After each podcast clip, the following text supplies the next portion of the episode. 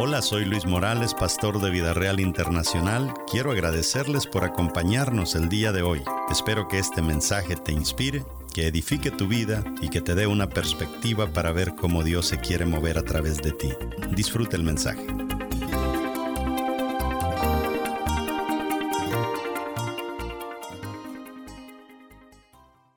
En su bosquejo tenemos la número uno. El carácter es el recipiente que sostiene nuestras habilidades y nuestros talentos. Usted puede ser la persona más habilidosa. Usted puede ser la persona más talentosa. Usted puede tener unos dones de Dios preciosos, como esta copa. Esa agua que está dentro de esta copa, esa agua es nuestras habilidades, nuestros talentos, nuestros dones que Dios nos ha dado. Está bien protegida, hasta bien exhibida. Pero si yo agarro un martillo y quiebro la copa, ¿qué pasa con el agua? Se desparrama. Y recoger eso es casi imposible. Eso es exactamente lo que pasa cuando nuestro carácter se rompe y se riega por todos lados. Nuestro talento, nuestras habilidades. Llega un momento en que, no, él es habilidoso, pero es pícaro. Qué terrible. No, ¿para qué confiar en esa persona? Si él hace bien las cosas, ah, pero ese es un mañoso fino. Entonces, Ah, no, pero es que el tipo es, guapo, bonito, él, es bien elegante, se viste bien, tiene dinero y todo. Lo que pasa es que ese es un pícaro que agarra una mujer y la deja botada y agarra a otra y la deja botada. Ya ninguna cree en él. ¿Por qué? Porque se desparramó la credibilidad, se desparramó las habilidades, se desparrama la belleza. Aún la mujer más bella después de que se ha acostado con tres, cuatro, cinco hombres, ya no es la bella, es la prostituta. ¿Me van entendiendo? Esto es importante. Mire, si se rompe el recipiente, se pierden los talentos y las habilidades. No importa lo que Dios nos haya dado, no importa los regalos que Dios nos haya dado, todo eso lo perdemos simple y sencillamente. ¿Por qué? Porque no supimos entender este asunto del Evangelio. Por eso es que el evangélico no es exitoso, porque nosotros no respetamos a nuestro Dios. Oiga, si un ejército le dice a sus soldados, mañana a las seis de la mañana yo los quiero a la orilla del mar porque vamos a ir a hacer una ofensiva, rifle en mano, traiga todo, y a las seis de la mañana los soldados están ahí. Pero uno le dice a los miembros de la iglesia, mañana a las once y media los queremos en el culto. Se apareció al que le roncó la bendita regalada gana. Así es. Somos el ejército que nos vale gorro todo el ejército más indisciplinado sobre la faz de la tierra. ¿Por qué razón? Porque no cuidamos nuestros talentos. Nuestro carácter nosotros no lo sabemos entender.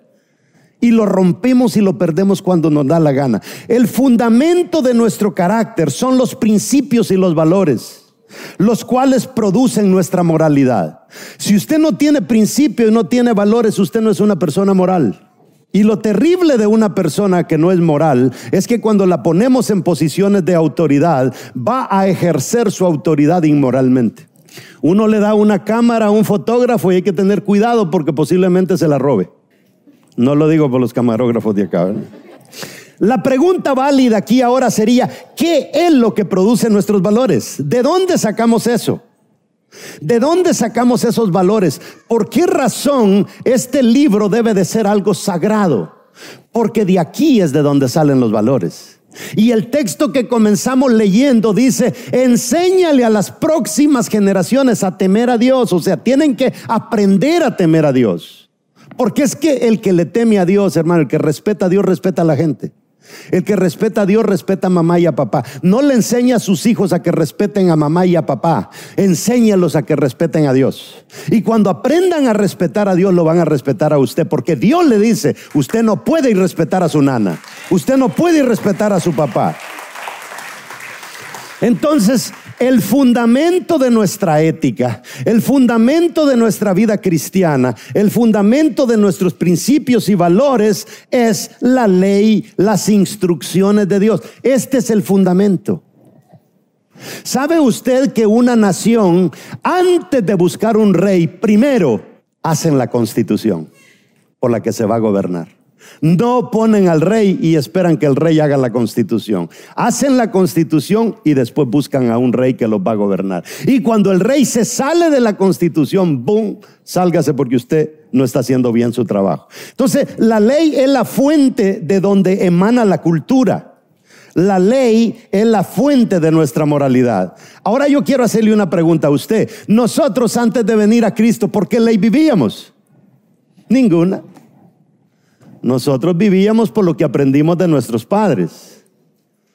Y el que no aprendió nada de mamá y papá aprende de la mejor amiga. Ese sinvergüenza, usted medio lo ve coqueteando, póngale cuerno rápido, porque usted tiene que marcar la pauta.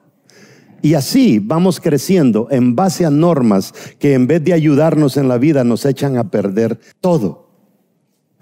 La ley, además, alimenta nuestra conciencia. Todas las decisiones que yo voy a tomar, las voy a tomar basado en qué llevo en mi conciencia. Si a usted lo meten preso por error, usted no lleva una Biblia, pero lleva los principios, los valores y la ley de Dios en su conciencia.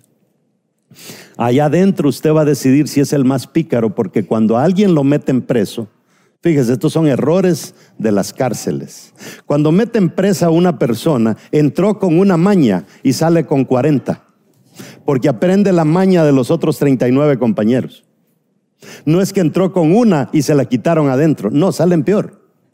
Pero el que llegó con su conciencia llena de valores adentro, lo que hace es contagiar a los demás para que hagan el bien y no que hagan el mal. Porque hay muchas personas, en el caso, hablábamos la semana pasada de Nelson Mandela, que pasó 28 años en la cárcel sin haber cometido un crimen, solamente porque era negro.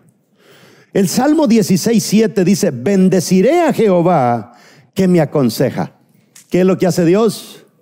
Nuestro consejero. Por eso hay que bendecirlo. Pero ¿Saben lo que da tristeza cuando nosotros venimos a un culto y dice, bendiga a Dios hermanos, aleluya, gloria a Dios, te exalto Señor, te alabo? Pero cuando terminaste de cantar, sigue siendo el mismo demonio de siempre. Eso no es lo que el Salmo dice. Bendeciré a Jehová que me aconseja. Eso es aún cuando nadie te está viendo. Aún en las noches me enseña mi conciencia. Mire lo que dice. Aún en las noches la conciencia te redarguye y te dice, la forma en que te comportaste este día con fulano de tal no está correcta. Ve mañana y pídele perdón. Y en la mañana usted se levanta, nadie lo forzó, no leyó nada, sino de dentro de usted dijo, lo que yo hice ayer estuvo mal y lo voy a corregir. Hermanito, perdóneme, yo ayer, ayer me salí, perdóneme. ¿Dónde está eso? De dentro de nosotros. Nosotros, por eso es que las cárceles corrigen a la gente de adentro para afuera. Si te portas mal, te doy un garrotazo. Pero los principios de Dios nos corrigen de adentro para afuera. Yo soy bueno porque por dentro soy bueno. No soy bueno porque a mí me imponen ser bueno. Esa es la diferencia de un cristiano en la sociedad comparada con un mundano. Entonces la conciencia es la ley silenciosa. Ahí está, no dice nada, pero te anda juzgando cada paso que das. Y no solo juzga los tuyos, sino también juzga los pasos de las demás personas. La ley es la fuente de donde emanan los valores. O sea, sin este libro nosotros no somos mucha cosa. Principios son las instrucciones de Dios, valores son cuando modelamos esas instrucciones y principios que Dios nos ha dado. Y por eso, predicar y vivir la palabra son dos cosas muy distintas. Hay gente que son buenos para predicar, pero malos para vivir la palabra que están predicando.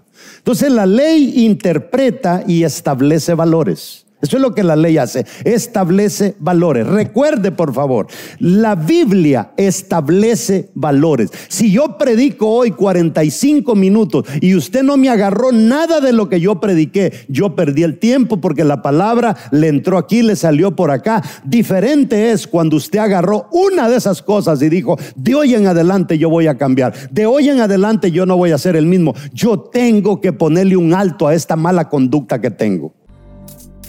Gracias por escuchar nuestro podcast de hoy. Síguenos en Facebook, Instagram y YouTube como Luis Morales Ministries. Para conectar con nuestro ministerio puedes escribirnos al correo electrónico pastor.vidareal.net. Nos escuchamos en el siguiente episodio.